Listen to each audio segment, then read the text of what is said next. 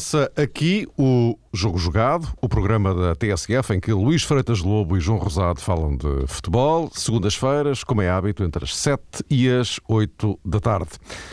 Nova época que, para já, deixa o Futebol Clube do Porto à frente do campeonato, apenas com a companhia do Vitória de Setúbal, até ver, porque ainda falta o jogo União de Leiria Académica. Ora bem, hoje vamos tentar perceber em que ponto se encontram Futebol Clube do Porto, Benfica e Sporting, os habituais candidatos ao título, não apenas por aquilo que se viu na jornada inaugural do campeonato, mas também por tudo o resto, desde mudanças no plantel, mudanças no modelo de jogo, expectativas várias sobre contratações e sobre eventuais saídas, pois o mercado só fecha a 31 de agosto. Meus caros, uh, espero que uh, devidamente recuperados depois de, das férias do jogo jogado. Sejam bem-vindos. Uh, Obrigado, um abraço. A bola lá volta a rolar pelo, pelo nosso lado. Vamos então espreitar o andamento dos três grandes do, do futebol português. Ehm, e eu falava aqui de mercado que só fecha a 31 de agosto. Eu propunha-vos, eh, digamos que um, uma discussão eh, aberta, não especialmente particularizada, Porto, Benfica, Sporting, mas uma discussão aberta à volta das três equipas. Mas começaria, se calhar, justamente por aqui, porque ainda esta tarde o Standard de Liège oficializou as saídas do Mangalá e do Defur para o Futebol Clube do Porto. Uh, isto poucas horas depois, de, embora não tenha uma coisa a ver com a outra, como é evidente, mas poucas horas depois de Falcão uh, ter, uh, digamos que, forçado claramente a sua vontade de, de sair, apontando o Atlético Madrid, mas enfim, o destino neste caso não é particularmente relevante. O, o fundamental da questão é a possibilidade de o Falcão estar na iminência de, de, de sair. E, e, começaria daqui para, começando no Porto, também depois extravasar para eh, Benfica e Sporting, eh, que fizeram reformulações acentuadas nos seus plantéis. O Benfica, muito, o Sporting, muitíssimo. Eu diria se as coisas podem pôr desta, desta maneira. E, um, e, então tentarmos fazer uma avaliação a isto, não esquecendo uh, também que estamos uh, na, nas vésperas, na véspera, no caso do Benfica, e nas vésperas, no caso do Sporting, de, uh, do início de um play-off decisivo no acesso à fase de grupos, no caso do Benfica, Liga dos Campeões, no caso do Sporting, Liga Europa. Ehm, João, queres começar tu hoje? Sim, com todo o gosto. A propósito dessa questão do Falcão e que está eventualmente relacionada com o desejo de ele ir para o Atlético Madrid, penso que o Futebol do Porto nessa matéria defronta-se aqui com um problema grande. E eu digo eventualmente para o Atlético Madrid porque tenho algumas dúvidas se Falcão irá mesmo jogar uh, no Vicente Calderón. Acho que o Atlético, independentemente das circunstâncias financeiras que tem, não é propriamente um clube que possa, em termos de objetivos e de qualidade da equipa, ser comparável ao Futebol do Porto. E é verdade também que ontem Falcão já respondeu sobre esta questão e foi ao ponto de considerar que se calhar as coisas não são bem assim.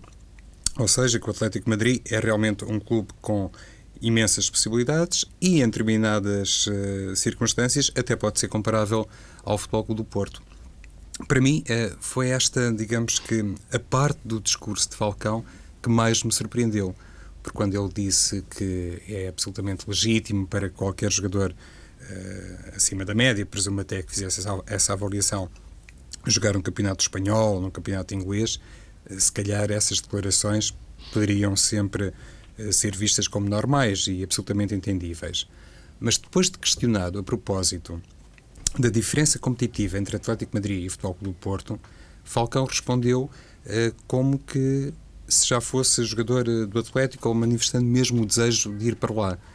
E isso é que realmente representa uma tomada de posição e, e um pressing mediático sobre os dirigentes do Futebol Clube do Porto que em nenhum momento, na minha opinião, pode ser vista à luz de qualquer hum, ação concertada com o Futebol do Porto.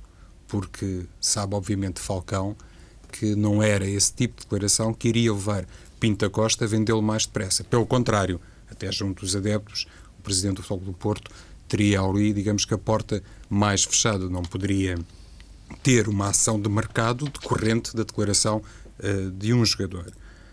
Na minha perspectiva, Falcão faz isto, por um lado, porque é representado por Jorge Mendes e sabe o poder que Jorge Mendes tem, eh, enfim, no mercado mundial, o grau de influência que exerce nos principais emblemas. E não sei até que ponto é que uma eventual transferência de Falcão para o Atlético Madrid não seria hum, muito episódica. Não estou a ver Falcão ficar muito tempo, se for para lá, no Atlético Madrid. Isto pode ter outros uh, contornos, mas parece-me claro, depois daquilo que aconteceu, mesmo que se assista àquilo que muitas vezes acontece no futebol, que é um comunicado ou uma segunda declaração do jogador a dizer que não foi bem interpretado, não era bem aquilo Sim, que queria aqui, dizer. Aqui não adiantaria muito, porque não eu, eu acho que não foi muito claro. Era só querer. Mas, mas, eu iria até mais longe, uh, indo agora para a questão, uh, se quiseres, interna, ou seja. Uh, o Futebol Clube do Porto chega a esta fase, ao início do campeonato, já depois de ter ganho uma supertaça, chega ao início do campeonato, eh, com uma estabilidade de plantel uh, acentuada, reforçou-se, é verdade, mas o fundamental daquilo que vem da época passada continua lá, mas até 30 de agosto essa, um, esse esqueleto, digamos assim, pode não permanecer. E isto é que pode ter. Aliás, Vítor Pereira, se bem me lembro, aliás, vocês lembram-se disso, Vítor Pereira, que há umas semanas manifestou justamente o seu. Não, não é receio, a palavra não, não será bem aplicada, mas a sua apreensão pelo facto do mercado só fechar a 31 de agosto, o que pode vir a ter implicações na, no manter ou não manter a estrutura que vem de trás. Não é? Está, está um pouco condicionado por isso. Entendo, Mário. Só para concluir Sim. Eh, rapidamente esta questão, um, acho é que quando Falcão uh, falou, um, a sua acutilância nas palavras também esteve provavelmente influenciada pelo grau de conhecimento que ele, ou alguém por ele, tinha uh, destas contratações do Futebol do Porto. Porque por muito folgado que esteja financeiramente o campeão português, é evidente que Falcão, ou quem o rep representa, sabe que o encaixe que a venda de Falcão irá proporcionar, neste momento, uh, significaria uma verba muito interessante para o Porto, de alguma maneira, comatar as aquisições que fez agora de Mangala e também de Defur. Isto para já não falarmos da verba que foi paga por uh, Alexandre e também por uh, Danilo. Pois. O, o diálogo está aberto, portanto, não, não, não, se prendam por mim. Reparem, em relação ao caso do, do, particular do Falcão, estamos a falar de um jogador que, que há coisa de, de um mês, não estou em erro, foi anunciado que tinha renovado pelo Porto até 2015 e aumentado a cláusula de rescisão em, em cerca para 45 milhões de euros, é, se não estou em erro. para 45, sim. Bom, pronto não acredito que o Falcão tenha passado a ter esta vontade de jogar em Espanha, em Itália ou em Inglaterra, foi, foi as ligas que ele falou, eh, agora no decorrer do último mês. Portanto, eu penso que há um mês atrás já teria exatamente esta mesma ideia. O Falcão tem 25 anos nesta altura e, portanto, depois de vencer uma Liga Europa, depois de, e digo vencer a Liga Europa porque teve um, a projeção internacional que necessitava, porque só o Campeonato Português sabemos que acaba por ser curto para, para vermos um jogador emergir no cenário internacional com, com grande dimensão, ou ser, ou ser objeto de interesse no, no cenário internacional se não tiver projeção numa Comissão Europeia. É, é essa a regra. Uh, e a verdade é que parece-me que, em conversa com o seu empresário, como é natural, que, que, já tinha essa ideia. Portanto, quando renovou por até 2015, quando aumentou para 45 milhões de euros esta cláusula, eu penso que o Porto já tinha isto na cabeça, já sabia que isto, que isto poderia acontecer e o Falcão também já sabia que, que gostava de, de jogar para estas ligas. Portanto, isto chega a esta altura, isto acontece agora, e perguntamos é porquê. Não é? Eh, porquê é que o Falcão teve ontem aquela, aquela reação? Ou aquela declaração no final, que quase parece que foi, que foi procurada por ele. Eh, porque os jogadores muitas vezes, quando lhes fazem estas perguntas, aliás, perguntaram a mesma coisa ao João Moutinho na flash interview, e o João Moutinho disse que queria, queria trabalhar, queria continuar a, a, jogar e que o mercado está aberto, que, que, há coisas que podem acontecer, mas que está no Porto, ponto final. O Falcão não, o Falcão deixou, deixou-se querer, como dizem os espanhóis, teve vontade de falar daquilo. Porquê é que teve vontade tu colocaste a questão de perceber se poderia existir algum, algum ser consertado com o Porto, porque eu já aqui referi isso, que muitas vezes quando os jogadores do Porto uh, afirmam a disponibilidade para sair ou a vontade para sair, como aconteceu com o Fernando no final da época, como aconteceu um pouco com o Rolando ali no início, uh, até aquela brincadeira que ele disse que o André Vilas Boas tinha o número de telefone dele, a maior parte das vezes isso tem a ver um pouco já com, com a estrutura e com com a, política interna do Porto que permite que os jogadores se deixem querer para facilitar o mercado. Quando não os querem vender, Uh, em geral, uh, tentam renovar, fazer estas manobras de, de negociação uh, ou então protegê-los ao máximo e eles não, não falarem. Portanto, eu penso que aquilo que aconteceu ontem é de alguém que é, de facto quer sair, vê que o mercado avançou, já passaram. Isto foi a meio de julho, tenho, tenho, tenho a ideia que, que foi anunciada a sua renovação. já passou um, um mês, a vontade de o Porto vender penso que é, que é cada vez menor quer ter uma equipa forte para jogar a Champions. A vontade do seu empresário e do Falcão é de sair, um por interesse negocial, como é evidente, outro por interesse desportivo, que se cruzam. Uh, o Porto percebe-se que não quer vender e, portanto, eu acho que esta atitude do Falcão, neste momento, pelo menos é a leitura que eu faço, foi a tal posição de, de, de força, ao marcar uma posição de forma, de forma clara de que é a sua intenção e que isso eventualmente, e digo eventualmente, poderá ter sido abordado na altura da, da, da, negociação para, para a sua renovação, a possibilidade de se aparecer o tal clube interessado, o Porto abrir as portas a uma eventual negociação, embora o Presidente já tenha dito que a negociação é, é, é dar, o nome, é dar o número do NIB é? e, os, e, depositarem a, a, o valor da cláusula. Vamos ver. Penso que neste momento acredito que o Porto não esteja, como é evidente, satisfeito com, com, com, com as declarações do Falcão, e, e, vamos ver onde é que isto vai acabar. Eu penso que o natural é acabar com o Falcão a sair e a ser vendido. Uh, agora, Atlético de Madrid é lógico, né? do ponto de vista desportivo, não tenho dúvidas nenhumas que, que é um retrocesso, isto é, o clube em si. No, no, no, Atlético de Madrid não vai poder ganhar uma Champions, lutar por uma Champions. Ganhar uma Liga Europa já é algo de. Já seria algo de, de, de, de muito bom, mas o Atlético, de Madrid, aliás, recorde-se, venceu a Liga Europa há dois anos, antes do Porto. Um, jogar para o título espanhol é quase impossível, da forma como Barcelona e Real Madrid estão. Portanto, é mesmo como o Falcão disse quando lhe perguntaram, mas o Atlético é um clube muito mais é mais inferior que o Porto. Ele disse: não comparou os clubes, comparou os campeonatos.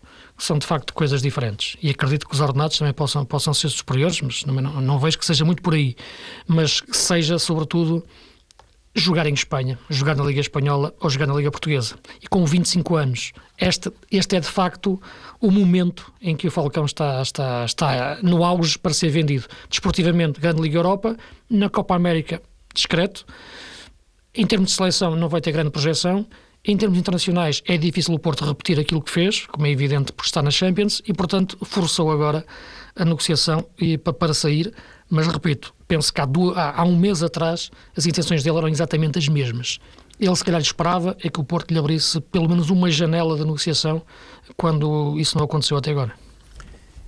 O problema também pode estar relacionado agora com sem querer, coisa. Sem querer forçar-vos, uh, para não, ficarmos, para não nos determos muito na questão Falcão, porque enfim, também temos mais coisas para falar. Uma coisa, Mário, é só, só, para, só para uh, no fundo, apontar para aquilo que, que, que, me parece que é importante, que é o, o Futebol Clube do Porto estar uh, estabilizado do ponto de vista do plantel nesta altura mas não sabe o que é que pode acontecer daqui até ao 30 de agosto e, e, as implicações que isso possa ter, não é? Mas uh, repara que o Porto merecer precisamente dessa estabilidade e das opções que foram tomadas pelo treinador, se calhar não estaria assim muito interessado, eventualmente, na vida de nenhum jogador como Sálvio, que o Atlético Madrid poderia colocar no Dragão, um, ehm, juntando mais uma grande maquia. Mas, uh, como disse o Luís, uh, o presidente do, do Porto quer 45 milhões e se calhar não quer mais nada por Falcão, porque é isso que está na cláusula de rescisão. Não estaria interessado num jogador uh, para o lado direito do ataque, por exemplo, e daí estas contratações que foram feitas recentemente na Bélgica. Bom, então, na vossa opinião, digam lá em relação a isto. O que pode acontecer? Isto, o Luís, a dizer que não, ia dizer-te que eu estava, foquei, foquei mais no Falcão, penso que é de facto o, o, o, homem, o homem do momento.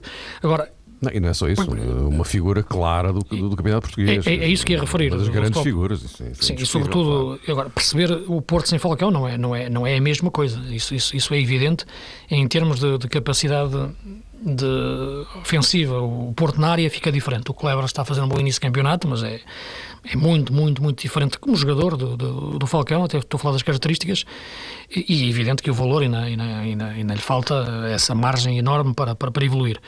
Uh, agora, aquilo que me parece é que o Porto até o final do, do, do, O mercado entrou numa fase diferente. Não é? Eu penso que o mercado começa muito cedo e acaba muito tarde. E acaba já a destempo, com, os outros, com as competições já depois de terem começado. E o mercado em geral funciona sempre por, por, por escala. Isto é, o mercado está parado, não funciona, está estagnado. Uh, parece que não há dinheiro, mas de repente existem uma, duas grandes transferências que fazem o mercado evoluir. E quando essas duas transferências se dão, e este, todas as épocas nós temos duas grandes transferências e depois cinco médios grandes negócios. Uh, esta época, as duas grandes transferências foram a primeira a do Kun Agüero para, para o, o, o Manchester City e, e hoje confirmou-se a do, a, do, a do Fabregas para, para o Barcelona. Eu penso que a partir uma daqui... de rescisão de 200 milhões. Sim, mas isto é uma coisa... Não, é incrível. Isto só por graça, não? Sim, mas o, mas o Barça tem umas cláusulas incríveis. Não, se não, é. não sei se viste a lista aqui há tempos. Sim, sim, o, sim. o Iniesta tem 140 milhões. É uma coisa assim, uma coisa, uma coisa de outro mundo. Ok, desculpa um, lá à parte. Exato, não, mas fizeste bem. Uh, e, portanto, depois disso, estes negócios já são possíveis, porque o mercado começa, começa, começa, começa a fluir. Embora exista agora um elemento completamente uh, estranho, ou que era o futebol natural, naturalmente uh, aqui, há, aqui há uns tempos. É porque antes o dinheiro que, que, que o futebol gastava era dinheiro que o futebol também produzia. Era, era, o dinheiro que, que, que era gerado no futebol que depois circulava no mercado. Os clubes vendiam uns aos outros, outros compravam e, portanto, era o dinheiro que circulava. Era dinheiro do futebol. Agora, com a, com a emergência desta, destas oligarquias uh, russas a tomar conta dos clubes, uh, árabes, uh, e americanas e por aí fora, de facto começam-se a ver negócios que à partida não fariam sentido nenhum. E não fazem muito sentido porque de facto são dinheiros que vêm fora do futebol. E é por isso que agora, quando entrar em vigor na próxima época, o fair play financeiro, que será uma coisa que será importante discutirmos um dia, que eu acho que finalmente vai pôr alguma ordem naquilo que é exatamente eh, a desordem em que se tornou o mercado futebolístico, porque de facto vem dinheiro fora do futebol que, eh, que complementa, subverte completamente o mercado. E agora, nesta altura, com este dinheiro que circula dessa forma, a possibilidade destes pequenos negócios acontecerem, pequenos, grandes, médios negócios, digamos assim, são, são muito grandes.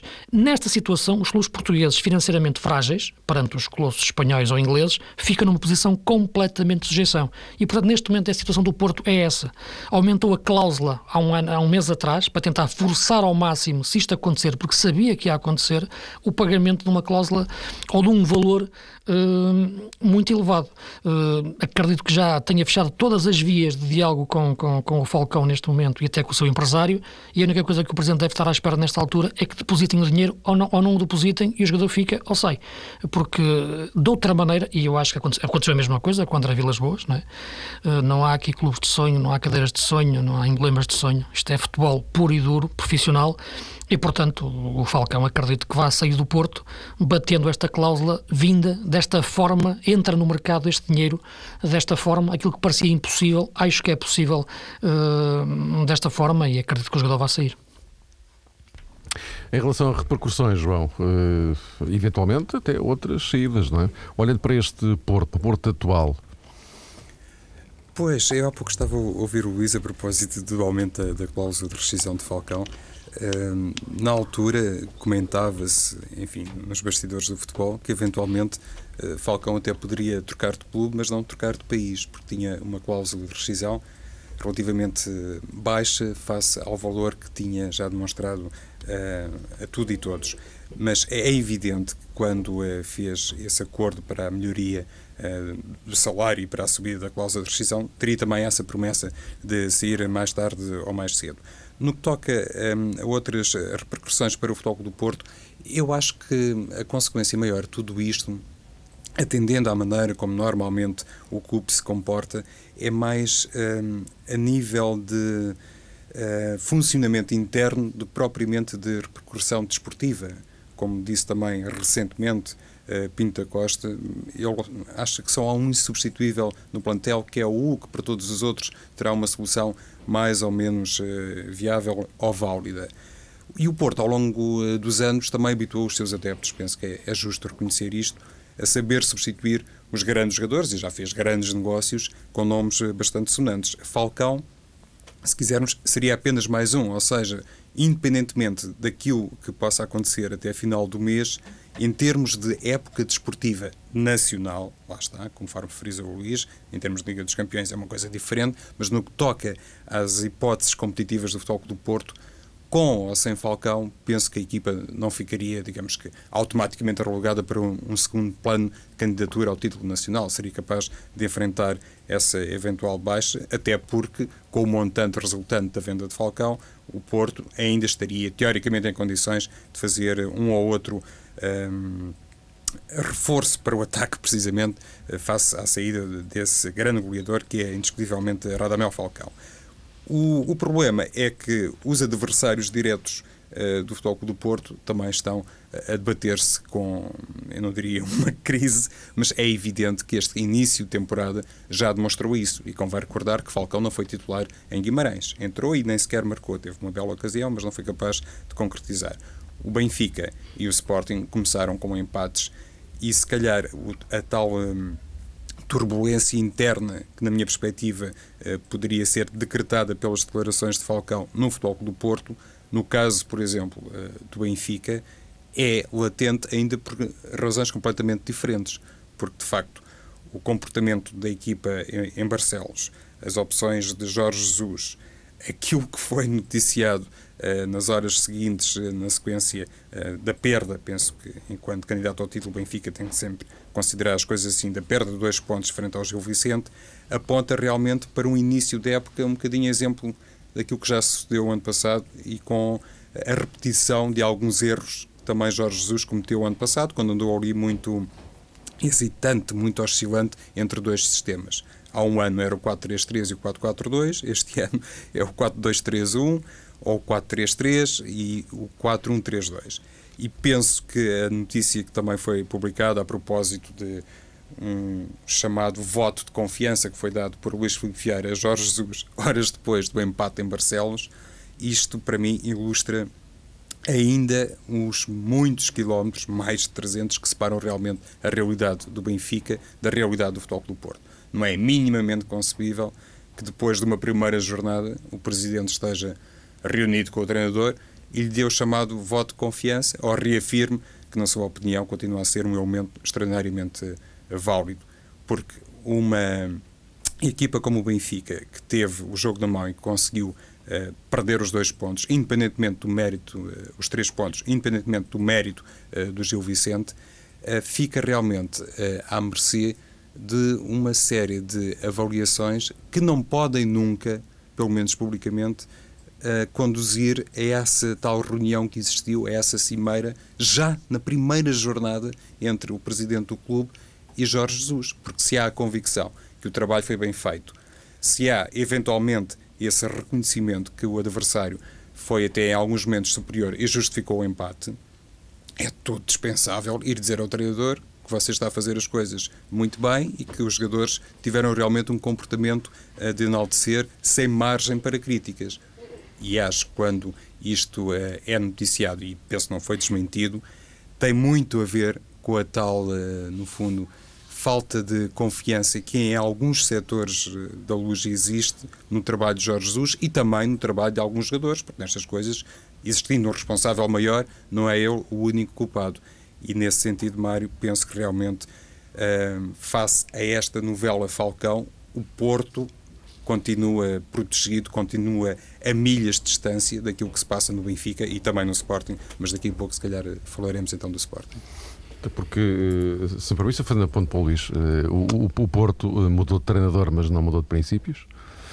E o Benfica, Luís, tu já consegues perceber de que forma é que Jorge quer jogar? Eu, eu acredito que o Jorge Jesus não, não, não altere uh, uh, aquilo que era a base uh, da sua forma de pensar o jogo e isto para falarmos em questões de estrutura tática como, como, como, como o João estava a referir. portanto, aí penso que ele quer jogar da mesma maneira. e aliás a presença do Ravi Garcia sempre, mesmo tendo um jogador agora como o Matites, que lhe pode dar outras coisas na mesma posição, isto é, é um jogador que sai melhor com a bola, tem uma visão mais construtiva, é um médio defensivo mais ofensivo, se assim se pode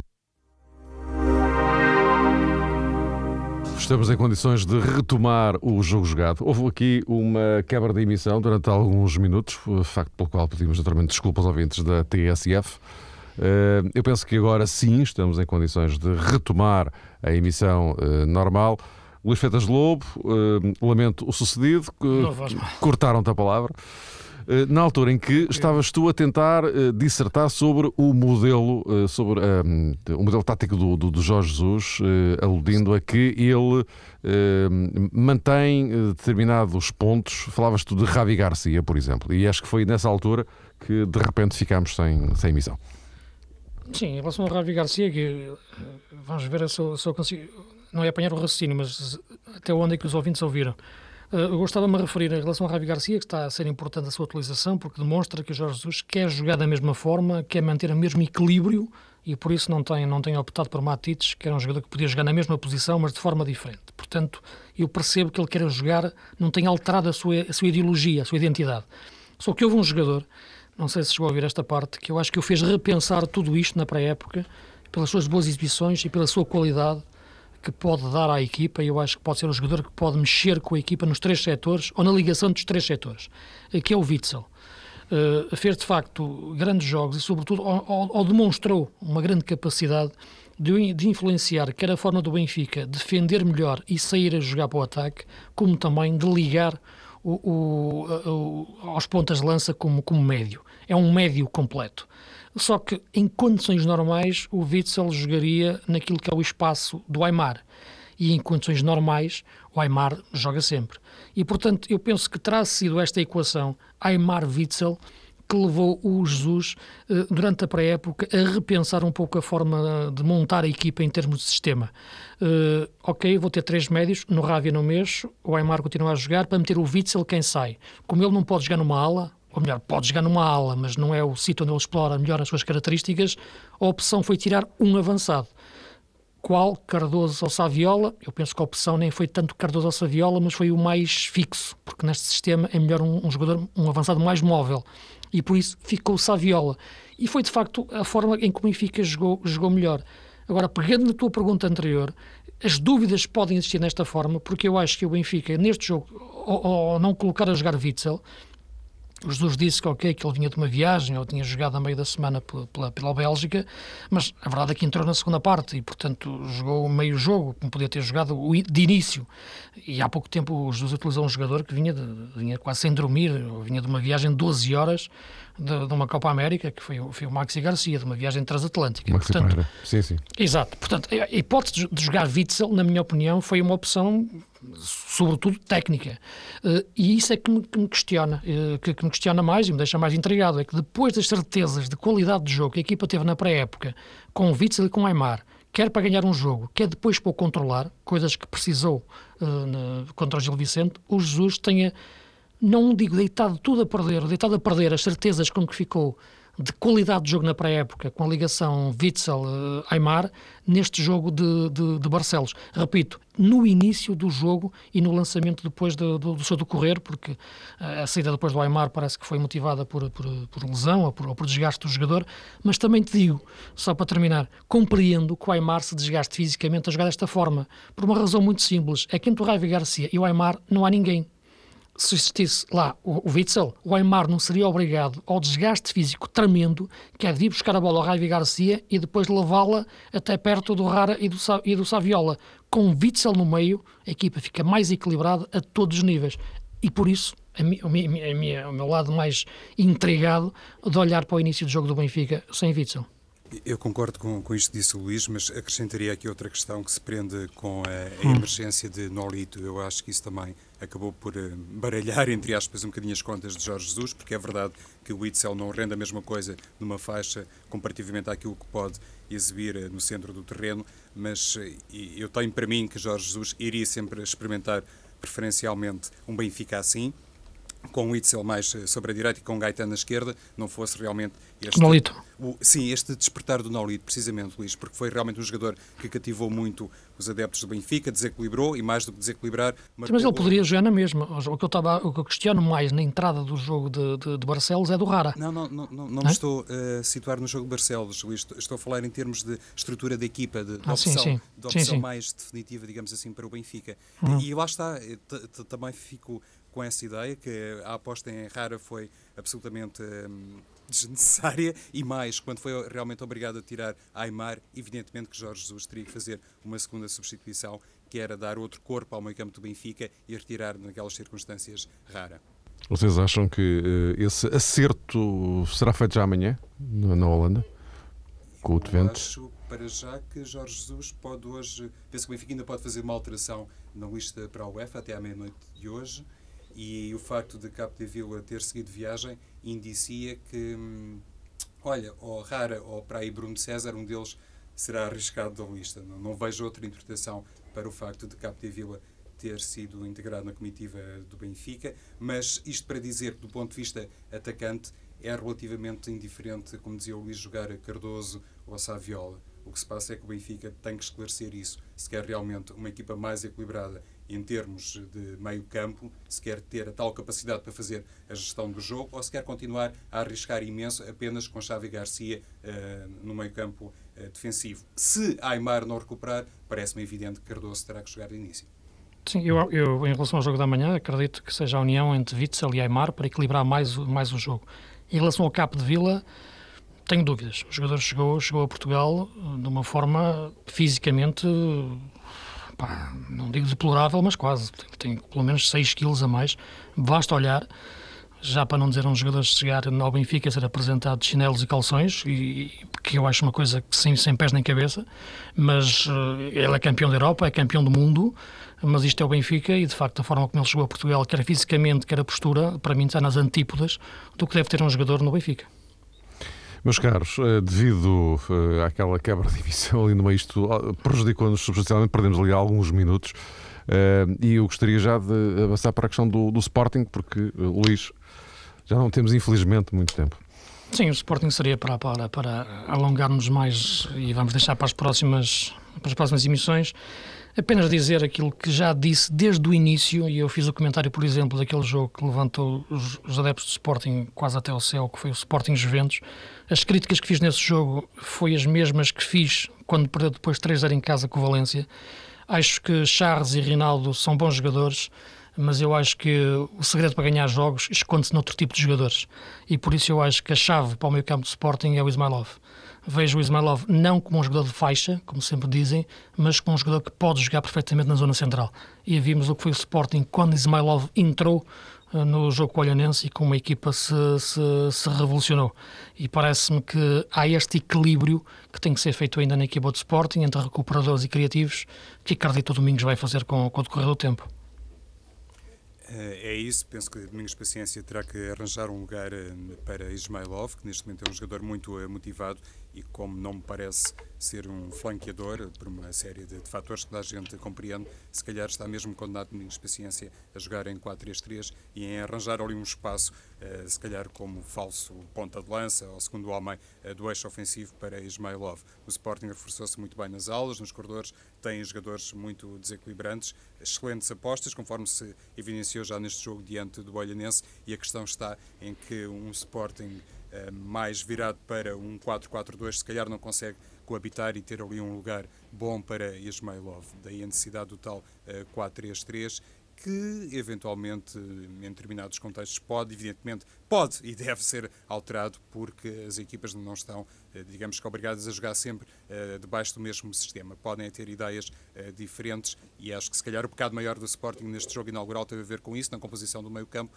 Teve ali três jogadores, uh, não diria muito parecidos, mas se calhar com funções basicamente iguais e essa tal falta de criatividade no meio campo levou a equipa muito tempo a abusar do jogo pelos corredores. Meus caros, infelizmente tivemos que acelerar e peço uma vez mais desculpa aos ouvintes, temos que acelerar nesta ponta final porque de repente ficamos com um buraco no meio que, enfim, atrapalhou uh, substancialmente uh, o, o, alinhamento que tínhamos feito. Mas, uh, enfim, para a semana teremos certamente a oportunidade de continuar a conversar sobre isto. Aliás, também já com mais dados, já com playoffs e mais uma ronda do campeonato aqui pelo meio. Uh, certamente mais novidades uh, que podem surgir no que respeita ao mercado de uh, transferências. só uma última nota para os sub-20 portugueses que estavam aqui previstos. Nós também falámos disso.